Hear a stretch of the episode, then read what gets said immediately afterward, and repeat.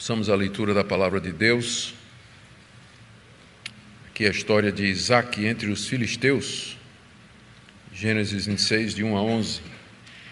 Sobreveio fome à terra, assim como tinha acontecido nos dias de Abraão. Então Isaac foi a Gerar encontrar-se com Abimeleque, rei dos filisteus. O Senhor apareceu a Isaac e lhe disse: Não desça ao Egito, mas fique na terra que eu lhe indicar. Habite nela e serei com você e o abençoarei. Porque a você e a sua descendência darei todas essas terras e confirmarei o juramento que fiz a Abraão, seu pai. Multiplicarei a sua descendência como as estrelas do céu, e a ela darei todas estas terras.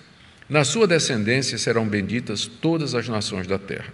Porque Abraão obedeceu minha palavra, guardou os meus mandamentos, os meus preceitos, os meus estatutos e as minhas leis. Isaac, pois, ficou em Gerar. Quando os homens daquele lugar perguntaram a respeito de sua mulher, ele disse: É minha irmã. Ele tinha medo de dizer: É minha mulher, porque pensava assim: Os homens do lugar me matarão por causa de Rebeca, porque ela é muito bonita. Depois que Isaac havia permanecido ali por muito tempo, Abimeleque, rei dos filisteus, olhou por uma janela e viu que Isaac acariciava Rebeca, sua mulher. Então Abimeleque chamou Isaac e lhe disse: É evidente que ela é sua mulher. Como é que você disse que ela era sua irmã?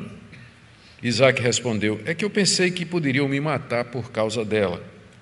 Então Abimeleque disse: O que é isso que você fez conosco? Facilmente alguém do povo poderia ter se deitado com a sua mulher e você teria trazido culpa sobre nós.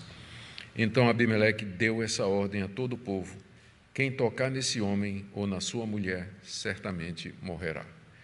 Até aqui a leitura, queridos. Vamos orar mais uma vez.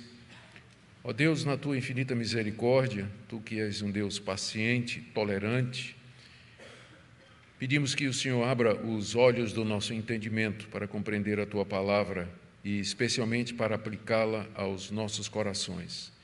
Esteja conosco nesse ato de culto que continuamos a te prestar de maneira que sejamos todos edificados. É o que pedimos em nome de Jesus. Amém.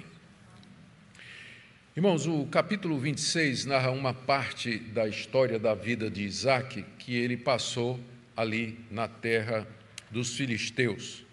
Aparentemente, isso tudo aconteceu já depois do nascimento de Esaú, Jacó, e depois de Esaú ter vendido a sua primogenitura a Jacó, seu irmão mais novo. Nós podemos isolar cinco eventos aqui no capítulo 26 e todos eles são contados e narrados com o propósito que Moisés tem em mente, que é fixar na mente dos israelitas a aliança de Deus com eles e quais as condições dessa aliança. O primeiro episódio aparece aí do verso 1 até o verso 6, uma revelação de Deus a Isaac lá na terra dos filisteus, na terra de Gerar. Depois tem o episódio da mentira de Isaac sobre sua esposa Rebeca, e Deus vem proteger a matriarca através da sua providência, do verso 7 a 11. São esses dois que nós veremos hoje à noite. Depois há um conflito de Isaac com os filisteus por conta de poços que haviam sido cavados ali naquela região. Os poços eram extremamente importantes, especialmente em época de fome. Havia então começou a ter um conflito de Isaac com os filisteus, que aparece aí do verso 12 até o verso 22, seguido de uma outra aparição, uma revelação de Deus a Isaac já em Beceba, está aí do verso 23 ao verso 25, e por fim, os filisteus, percebendo que Deus estava com Isaac, resolvem fazer uma aliança com ele, terminando o capítulo, versos 26 a 35. Então, são cinco episódios que Moisés selecionou do tempo que Isaac passou entre os filisteus. Dois deles nós veremos essa noite, que são os dois primeiros que nós mencionamos: a primeira aparição de Deus a Isaac e a proteção concedida a Rebeca, a matriarca. Comecemos então com o registro de Moisés, aí no verso primeiro de uma fome que veio sobre a terra. Sobreveio fome à terra, assim como tinha acontecido nos dias de Abraão. As fomes eram muito comuns naquela época e elas tinham várias causas. Uma estiagem prolongada ou então pragas, como pragas de gafanhotos, O resultado era que as colheitas se perdiam e faltava alimento para os homens e também para os animais. E se essa perda da colheita era por conta de uma estiagem prolongada, então não era só falta de comida, era também falta de água, como parece que era o caso aqui. Essas catástrofes que acontecem regularmente sobre a humanidade fome, estiagem, pragas, terremotos, tsunamis e outras perturbações da ordem natural são resultado daquilo que Deus disse a Adão lá no paraíso, depois que Adão desobedeceu: Maldita é a terra por tua causa. Vivemos numa terra que foi amaldiçoada por Deus e que está sujeita a todo tipo de intempérie. Uma terra que nos é hostil, hostil à vida humana e que nos aflige e nos castiga. Mesmo as terras mais, mais aprazíveis, como Canaã, terra que é descrita como sendo terra que mana leite e mel, podia passar períodos de fome e de carestia, como era o caso aqui. Na ocasião, Isaac morava em Beer Laroi, no Negueb, que ficava mais ao sul de Canaã, a caminho do Egito, naquela região onde Deus apareceu a Agar, a egípcia, quando ela fugia das mãos de Sarai, a sua serva. Lá em Beer Laroi, no Negueb, Isaac sentiu os efeitos da fome, porque ele tinha muito, muito gado, herdou tudo do seu pai.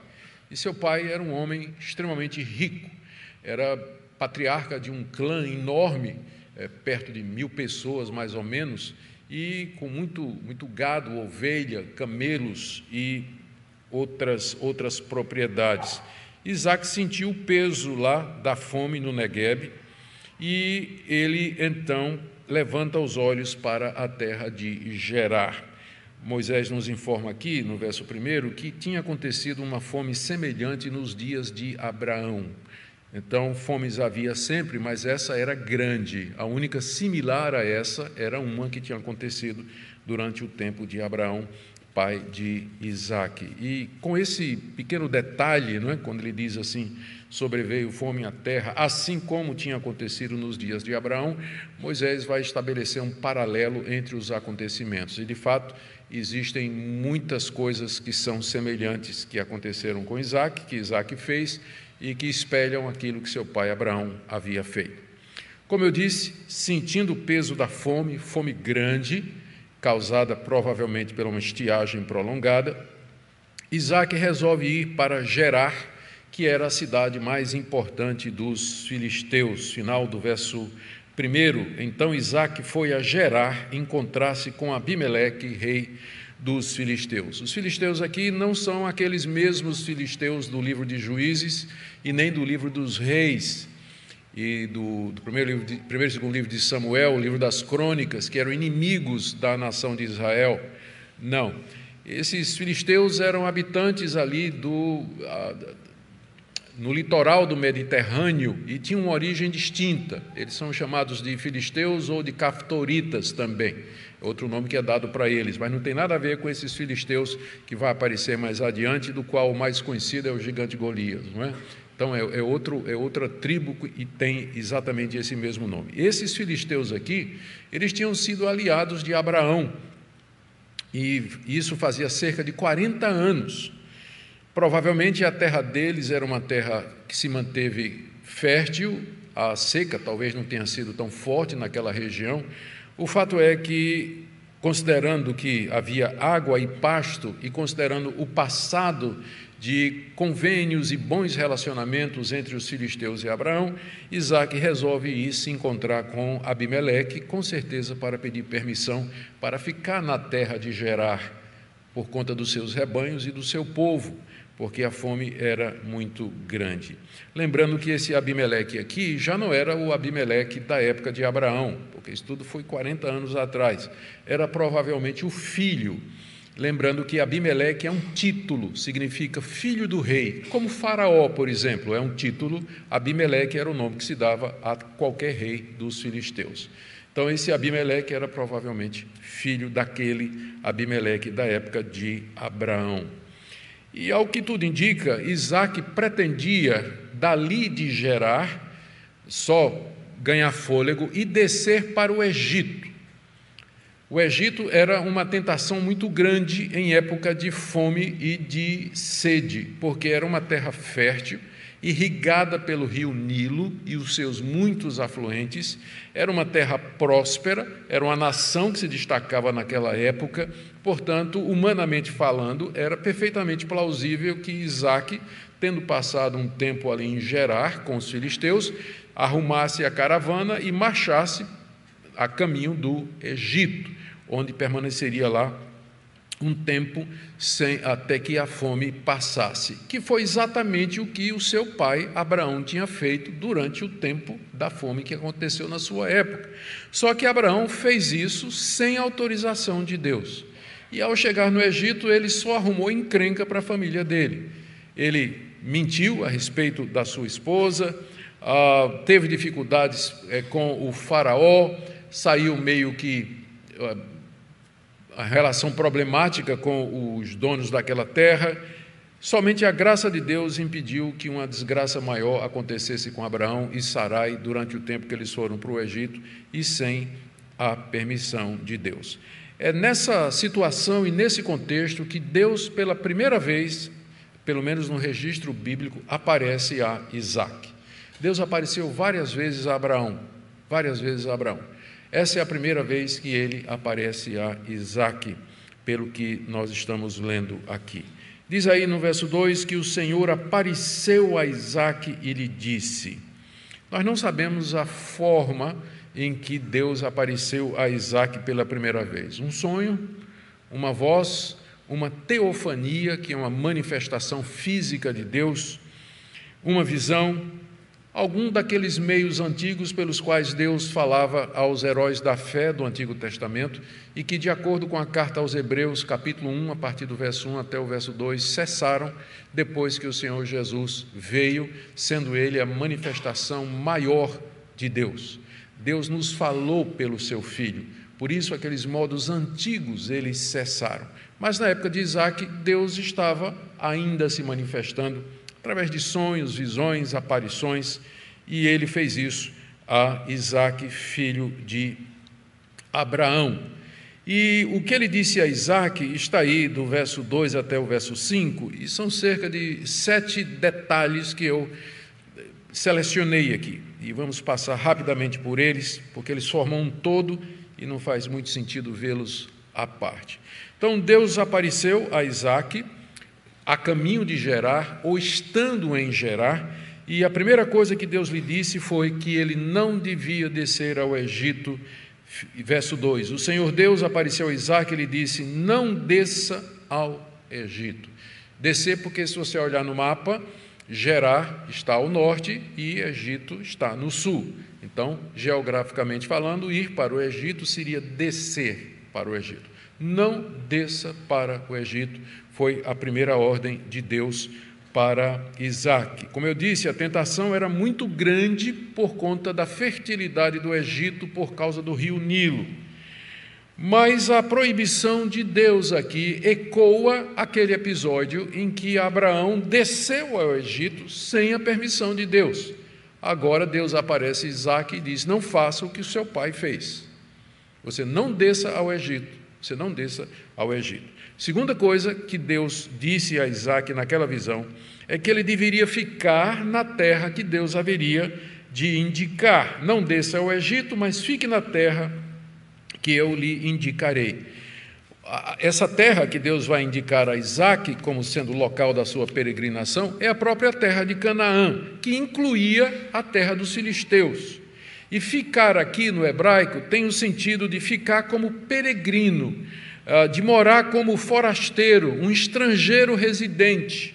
A raiz da palavra vem vários substantivos e adjetivos que indicam isso na língua hebraica. Era como se Deus dissesse a Isaac: Isaac, não desça a, ao Egito, mas peregrine aqui nessa terra onde você está.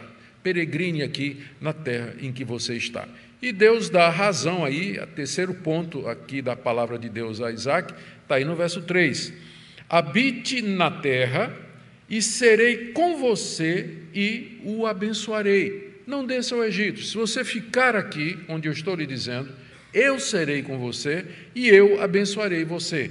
Portanto, não tema a fome, não tema a caristia, a falta de chuva, a falta de alimentos, porque eu, Criador, o provedor de todas as coisas, que tenho tudo nas minhas mãos, vou cuidar de você.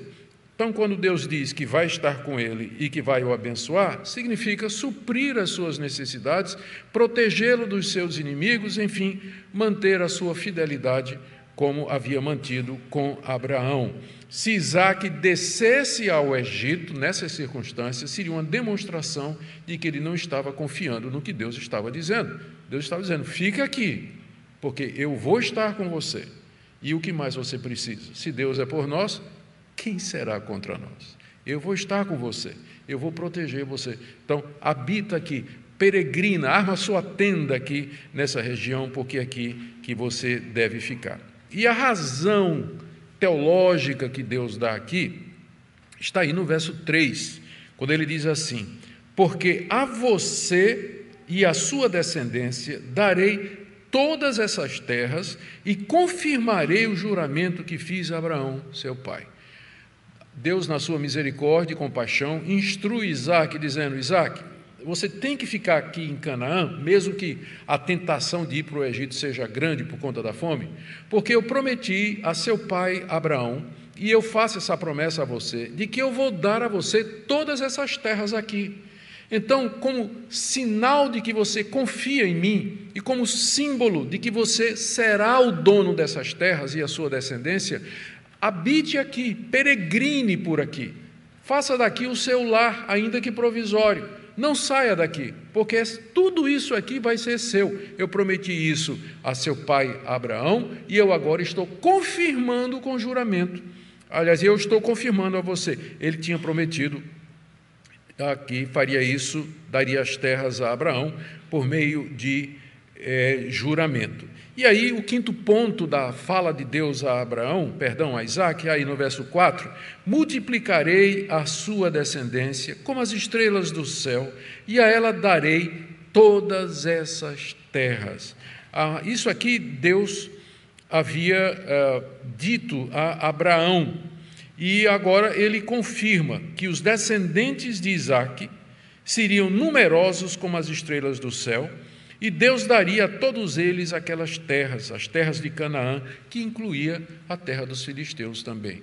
Então está ficando muito claro o que é que Deus está querendo de Isaac. Ele quer que Isaac permaneça pela fé na terra, ainda que seja uma terra que esteja sofrida com a fome, com a estiagem, a seca, a falta de alimento, a falta de água, mas é aquela terra que Deus vai dar em herança a ele, conforme havia prometido a seu pai, e agora Deus renova a promessa para Isaac. Fica aqui, porque isso tudo vai ser teu e vai ser dos teus descendentes, que serão tão numerosos como as estrelas do céu. Lembrando que àquela altura Isaac tinha apenas Esaú e Jacó como filhos. E Deus renova a promessa da bênção para as nações, de todas as promessas, talvez a mais importante, final do verso 4, não é? O verso 4 diz: Multiplicarei sua descendência como as estrelas dos céus, e a ela darei todas essas terras. Ele tinha, Deus tinha prometido isso a Abraão, ele agora repete a promessa para Isaac e diz, na sequência: Na sua descendência, Isaac, serão benditas todas as nações da terra. Aqui está o Evangelho. Então, aqui está o Evangelho. Na sua descendência, Isaac, serão benditas todas as nações da terra, que foi a mesma promessa que Deus havia feito a Abraão quando o tirou de Ur dos caldeus e disse: Na tua descendência serão benditas todas as nações da terra. Mesmo linguajar, Deus renova a promessa ao filho de Abraão, a Isaac, e diz isso aqui. Essa promessa que Deus eh, havia renovado que Deus havia feito várias vezes a Abraão, Isaac se lembrava muito bem, porque a última vez que Deus prometeu isso a Abraão foi no alto do Monte Moriá, quando Isaac estava amarrado sobre a lenha, sobre um altar, e o seu pai estava prestes a matá-lo com uma faca, e o anjo do Senhor apareceu e disse: Abraão, não faça isso, porque agora sei Eu sei que você me teme, eu sei que você crê em mim. Eu te abençoarei, te farei numeroso, te darei a terra de Canaã, e na tua descendência serão benditas todas as nações da terra. Isaac estava lá, ele tinha uns 16 anos de idade, quando viu Deus do céu dizer isso a seu pai. E agora Deus repete para ele: na tua descendência, Isaac, todas as nações da terra serão abençoadas. Ou seja, virá alguém da sua descendência, através de quem pessoas de todas as tribos, povos e nação, nações serão abençoadas por Deus. É uma referência clara ao Messias.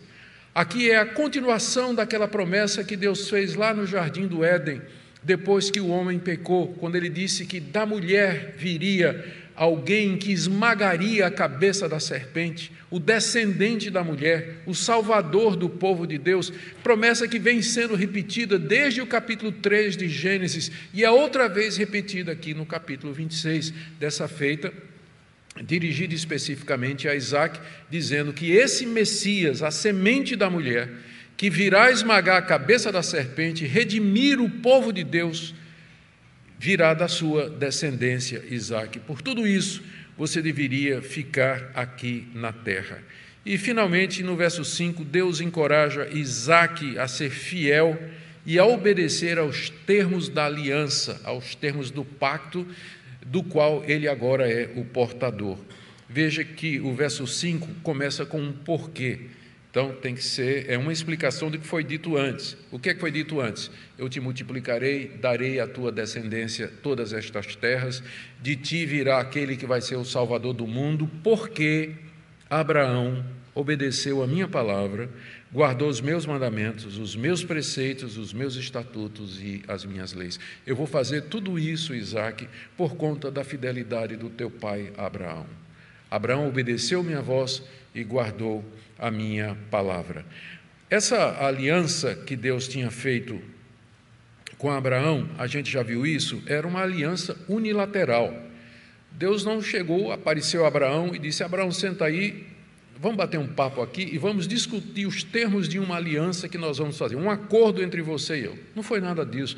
Deus chamou Abraão e disse: Eu estou fazendo uma aliança com você.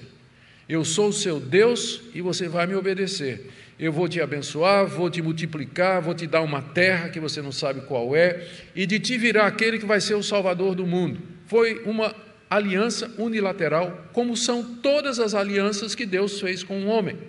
Cabe ao homem se curvar diante de Deus e cumprir os termos da aliança que Deus graciosamente está fazendo com ele. Essa aliança, portanto, foi uma aliança que Deus propôs nos seus termos a Abraão.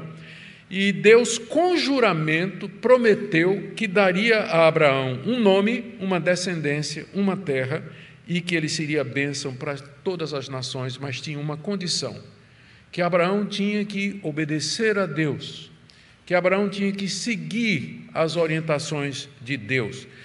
E foi isso que Gênesis 22 representou. Quando Deus apareceu a Abraão e diz: Eu quero que você pegue seu filho, seu único filho, Isaac, a quem você ama, e que você leve para a terra de Moriá e que você ali o ofereça em sacrifício. Aquilo foi um teste nos termos da aliança, se Abraão haveria de ouvir a voz de Deus e obedecer a Deus. E nós sabemos o resultado de que Abraão, de fato, ouviu a voz de Deus e ele obedeceu a Deus.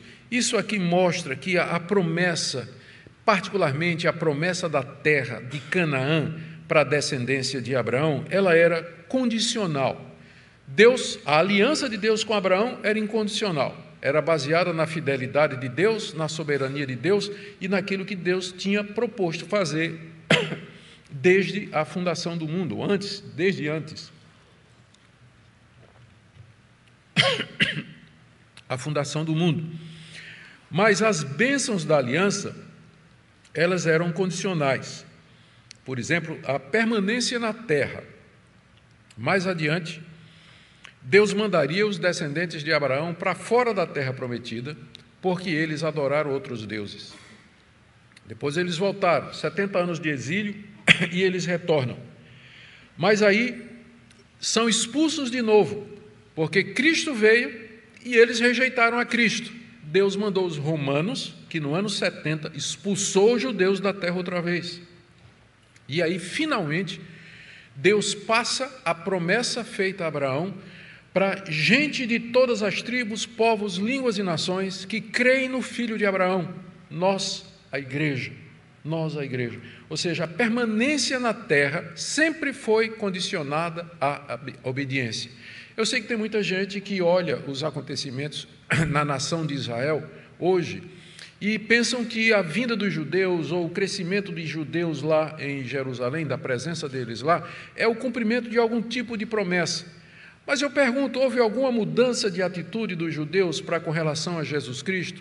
Porque a razão pela qual eles foram expulsos da terra no ano 70 foi porque eles rejeitaram Jesus Cristo. Eles não aceitaram que Cristo era o Salvador, por isso Deus mandou os romanos e os colocou para fora. Mudou alguma coisa nesses dois mil anos? Não. Então por que, que as pessoas olham para o que está acontecendo e dizem lá, isso é cumprimento de promessa? A permanência na terra era condicionada à obediência. E os judeus estão na desobediência com relação a Jesus Cristo, continua, grande maioria, grande parte, rejeita que Jesus Cristo é o Filho de Deus, o Messias. Então nós precisamos ter cuidado quando a gente vai olhar o cenário mundial e tentar interpretar os acontecimentos internacionais como se fosse cumprimento dessa ou daquela profecia. Precisamos fazer isso com muita cautela, entendendo o pacto de Deus com o seu povo e as condições da aliança. Isso está muito claro aqui.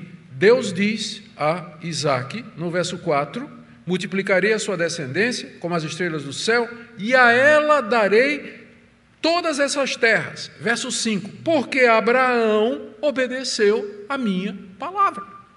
Ele guardou as minhas leis, os meus mandamentos, meus preceitos, meus estatutos. A permanência na terra era condicional à obediência. Tanto é que quando os judeus se tornaram desobedientes, Deus os botou para fora pelo menos duas vezes historicamente. Pelo menos duas vezes historicamente. E aqui, deixe-me chegar para o último ponto do que Deus está falando aqui. É, é, é bem interessante que aqui no verso 5, quando Moisés descreve a obediência de Abraão, descreve em termos da obediência à legislação mosaica. Ele diz assim: que Abraão obedeceu a minha palavra, se refere à ordem de sacrificar Isaac, Gênesis 22, e Abraão guardou os meus mandamentos, os meus preceitos, os meus estatutos e as minhas leis. Então, essas quatro expressões descrevem a legislação mosaica que só foi dada 400 anos depois de Abraão, quando Moisés escreveu o livro de Gênesis. Então, o que é que Moisés está fazendo aqui? Não é que Moisés conhecia toda aquela legislação que você encontra no livro de Êxodo, Levítico, Número, não é que Abraão conhecesse toda essa legislação em detalhes, mas que toda aquela lei em semente estava na obediência de Abraão, o culto que ele prestava a Deus, o sacrifício de animais, o descanso no sétimo dia, o viver uma vida reta diante de Deus. Toda a legislação mosaica estava em semente na vida daquela linhagem que começa com Sete, passa por Moisés, perdão, por Noé, pelo filho de, de Noé, Sem, e agora segue pelos patriarcas. Sempre foi a vontade de Deus, o Evangelho. Moisés, escrevendo de um ponto de vista vantajoso, séculos depois, ele diz que ele descreve a obediência de Abraão em termos da obediência, da obediência à lei de Moisés, porque em semente era a mesma coisa, sempre foi uma única vontade de Deus, sempre foi o mesmo querer, sempre foi o mesmo desejar de Deus. Abraão obedeceu, guardou os mandamentos, por isso, então, Deus encoraja Isaac. É como se o Senhor Deus estivesse dizendo a Isaac: Olha, todas essas promessas que eu estou te fazendo, eu fiz a teu pai Abraão. E ele obedeceu minha voz e guardou os meus mandamentos. Por isso eu o fiz prosperar. Eu cumpri tudo que eu prometi para ele. Eu dei um nome para ele. Você é o descendente dele. E de você virá uma descendência numerosa. Então seja obediente a mim, como seu pai foi, e todas essas promessas vão se cumprir na sua vida. E o resultado, no verso 6, é esse aqui. Isaac, pois, ou seja, como resultado dessa visão de Deus e daquilo que Deus disse, Isaac, pois, ficou em Gerar. Ele não desceu para o Egito. E o fato dele ficar ali, na terra dos filisteus, como Deus havia mandado, era uma demonstração de fé. Ele confiou na palavra de Deus, na palavra do Senhor que lhe havia aparecido, ele conseguiu a permissão de Abimeleque para morar naquela região ali de Gerar e armou suas tendas ali na terra dos filisteus, aguardando a próxima revelação, direção que Deus haveria de dar para a sua vida. Mas, infelizmente, o exemplo de Abraão não tinha sido um exemplo perfeito como homem de Deus. E o pai da fé, Abraão, tinha vacilado quando houve aquela primeira fome em Canaã, o que nos leva à segunda parte do nosso texto. Deus é obrigado, por assim dizer, a interferir e proteger Rebeca da mentira que Isaac vai contar. O pai da fé, Abraão, havia vacilado quando houve a primeira fome em Canaã. Ele desceu no Egito sem a permissão de Deus. Ele lá mentiu a respeito de Sarai, sua mulher, dizendo que era sua irmã, porque ele tinha medo de ser morto pelos egípcios, especialmente por Faraó, que já tinha mandado buscar Sarai para fazer parte do harém dele. E Deus teve que interferir graciosamente e proteger Sarai de ser contaminada pelo Faraó. Nós conhecemos a história. Está aí a partir do capítulo 12 de Gênesis. Depois, uma segunda vez, Abraão, o pai da fé, foi também morar entre os filisteus, os mesmos filisteus onde Isaac estava agora. E fez a mesma coisa de novo, pela segunda vez, ele mentiu dessa feita a Abimeleque, rei dos filisteus, sobre Sarai e disse que era irmã dele. Outra vez Deus interferiu, Deus apareceu numa visão a Abimeleque e disse: Você vai morrer porque essa mulher que você tomou, ela é casada. Devolve a mulher para o marido dela. E o rei, que tinha temor, algum temor de Deus, fez isso. E é quando ele faz um pacto com Abraão. E agora Isaac segue o mau exemplo do pai nesses dois episódios.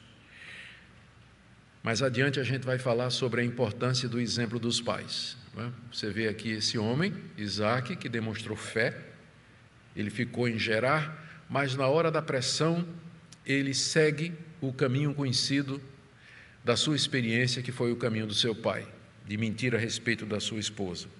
Está aqui no verso 7, quando os homens daquele lugar perguntaram a Isaac a respeito de sua mulher, ele disse: É minha irmã.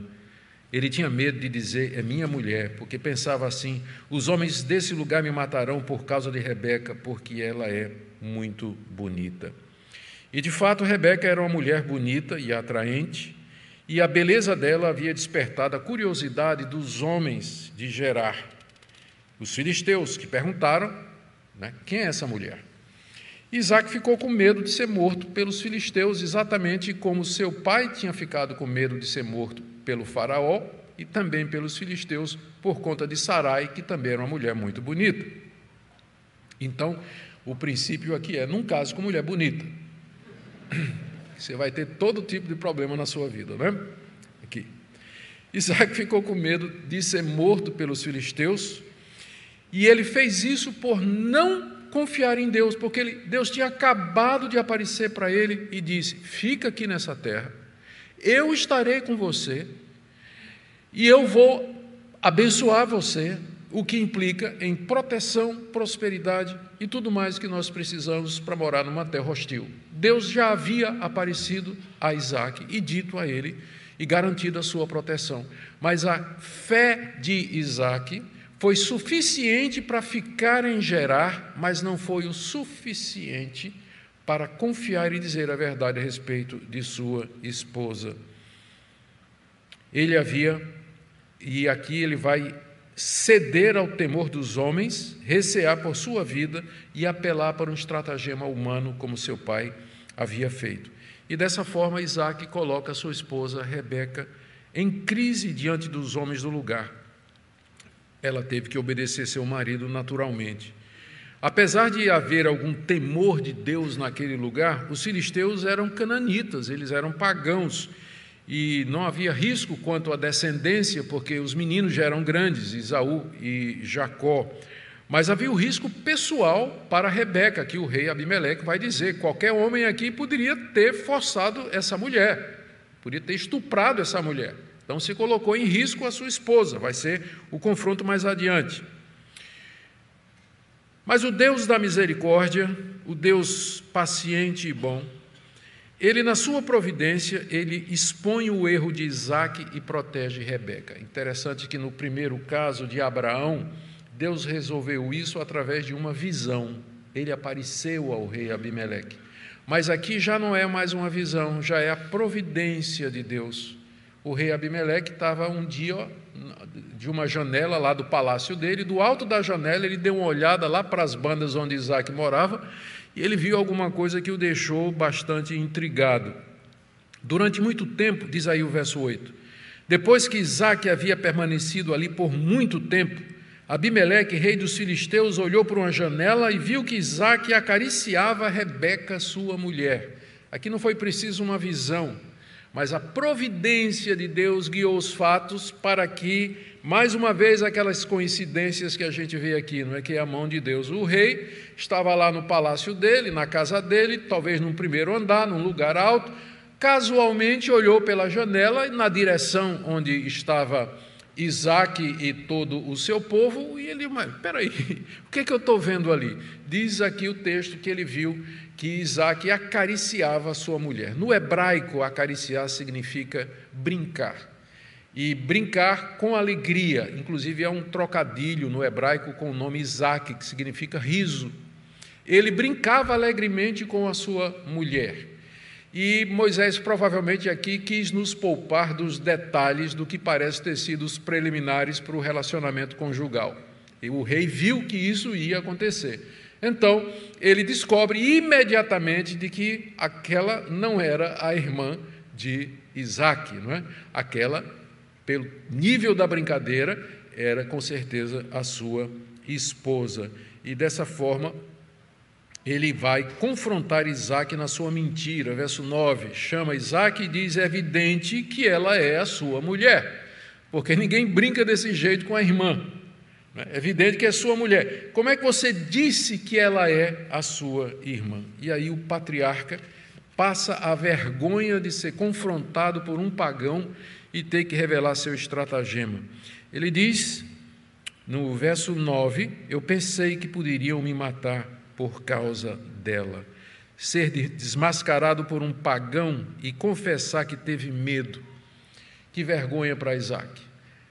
Ele que professava ser servo do Deus Altíssimo, o Deus que tinha acabado de aparecer para ele, dizendo: Você vai ficar aqui, que eu vou te proteger, eu estarei com você.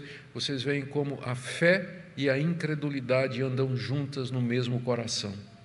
E como pessoas que, num determinado momento da sua vida, exibem uma confiança inabalável em Deus, são surpreendidas no dia seguinte por uma incredulidade dura, por um coração frio, um coração que não reage, insensível às promessas de Deus. É esse o resultado do pecado no nosso coração. O Deus da misericórdia intervém para salvar o patriarca desmoralizado. Abimeleque o repreende, verso 10, que é isso que você fez conosco.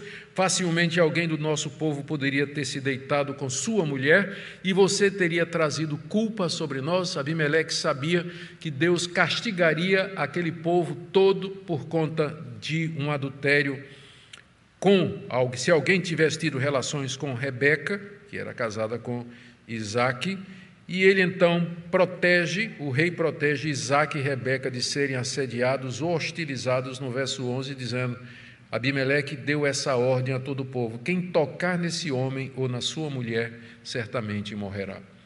Dá para enxergar a providência de Deus, a misericórdia de Deus aqui.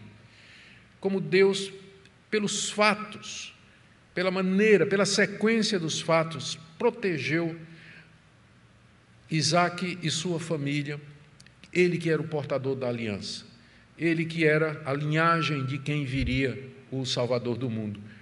A Bíblia é a história de como Deus fez isso centenas e centenas de vezes. A Bíblia é o registro da história da redenção, de como Deus interfere nos afazeres humanos, conduzindo o fio da história para um fim que ele já tem determinado antes da fundação do mundo. Como cada peça se encaixa no seu lugar. E o alvo de Deus é esse: é preservar a linhagem, preservar o povo santo, o povo escolhido, de onde viria o Messias, até que ele veio, seu filho Jesus Cristo. E aí Deus não para aí. Ah, ele continua da mesma forma abençoando aqueles com quem ele tem um pacto e uma aliança em Jesus Cristo, protegendo, guiando, consolando, a sua providência orientando aqui nesse mundo. Essa é a história da redenção, é, esse, é isso que o tema da Bíblia, é isso que ela nos ensina, e é isso em torno de que a nossa vida gira. O povo de Deus, fazemos parte desse povo, esse povo eleito, povo escolhido, abençoado, protegido por Deus, e Ele nos guia e encaminha até o nosso destino final, quando tudo será cumprido e nós vamos herdar não é somente Canaã, mas todo o mundo. Seremos herdeiros de Deus em Cristo Jesus. Esse é o fio que une toda a história bíblica. Eu quero terminar aqui, queridos, perguntando o que é que Moisés queria então ensinar aos israelitas, que foram os primeiros recipientes dessa história? Primeira lição é óbvia do texto: Canaã, terra de Canaã, era uma dádiva de Deus aos descendentes de Abraão, de Isaac e de Jacó, e fazia parte das promessas que Deus fez a eles quando os chamou e renovou o seu pacto. Contudo, a permanência na terra era condicionada à obediência aos mandamentos de Deus. E uma vez que os israelitas entrassem em Canaã e tomassem posse daquela terra, Deus os ajudaria a fazer isso. Eles deveriam andar de acordo com suas leis, os seus mandamentos, os seus estatutos, para permanecer na terra. Porque se eles viessem a quebrar a aliança, seriam castigados por Deus, inclusive com desterro eles seriam mandados para fora daquela terra. Essa é a primeira lição que fica muito clara aqui para os israelitas. A segunda, que eu entendo que Moisés queria ensinar para os israelitas, é que eles deveriam confiar na providência de Deus, mesmo em tempos difíceis. Isaac teria de ficar em Canaã, mesmo em meio à fome e à carestia, e deveria resistir à tentação de descer ao Egito e procurar refúgio em recursos humanos.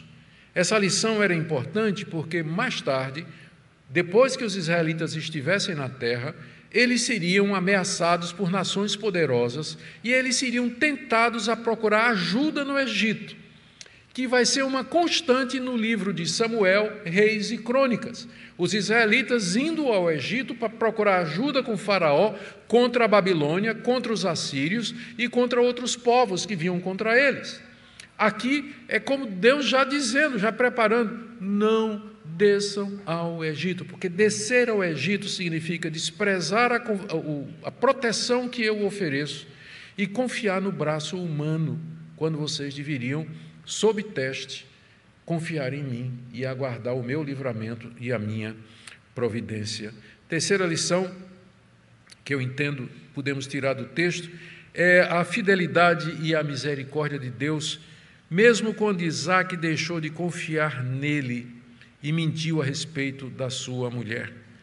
A fidelidade de Deus, a aliança, não era condicionada à integridade moral, fé inabalável e obediência perfeita dos patriarcas. Deixa eu explicar isso aqui para não parecer que eu estou me contradizendo.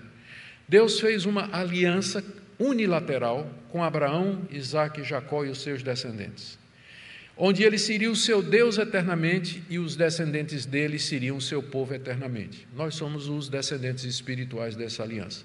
Então, essa aliança com Deus é incondicional. Ela não depende da minha obediência, da minha fidelidade, não depende da minha integridade, do tipo assim, que se eu fizer tudo errado, Deus vai quebrar sua aliança comigo. Não vai, porque essa aliança já está ratificada com o sangue do seu filho. Esse é o sangue da nova aliança no meu. É, esse é o sangue da nova aliança, disse Jesus aos seus discípulos. Sangue que é derramado por muitos para a remissão de pecados. E é isso que garante a nossa certeza da salvação e a certeza de que nós iremos para a glória. É porque Deus é fiel à sua palavra. Entretanto, dentro da aliança, debaixo do guarda-chuva da aliança, Deus fez uma série de promessas de nos abençoar, de nos guiar aqui nesse mundo, de nos proteger, de ser conosco no meio das tribulações, e essas bênçãos, elas são condicionadas à obediência.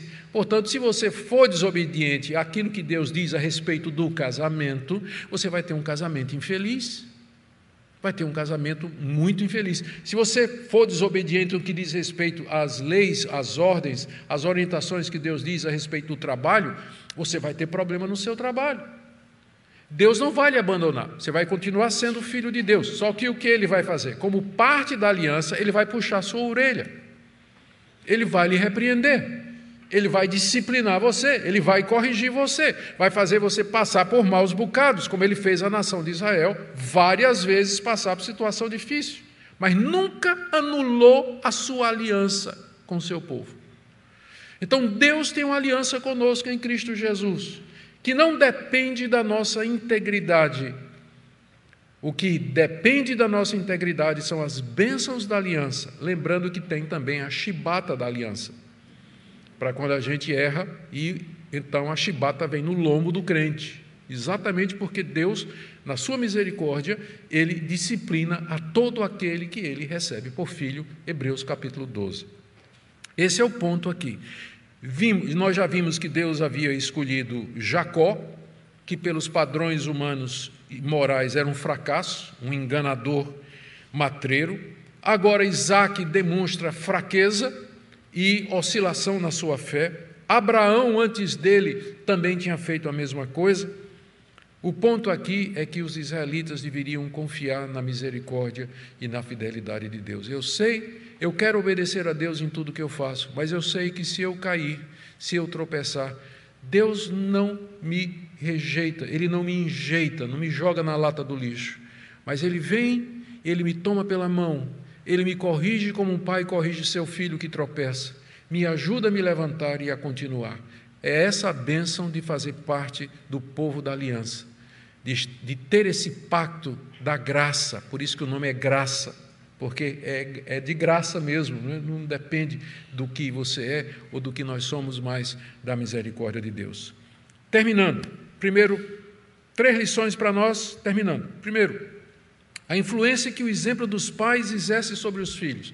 Não preciso comentar. Abraão duas vezes cometeu o mesmo erro, seu filho foi no mesmo caminho. Então, os filhos precisam aprender a entender que seus pais, por mais que você os admire, eles eram imperfeitos. Eles eram pecadores e fizeram coisas que não deveriam fazer. Não imite seus pais nessas coisas. Por outro lado, os pais também precisam ver o peso do exemplo deles para os filhos. É maior do que você pensa. Isaac era um homem de fé, mas quando chegou a hora do vamos ver, ele seguiu o exemplo do pai. Ele, ele foi nas pisadas do pai, quando ele deveria ter feito diferente daquilo que seu pai tinha feito.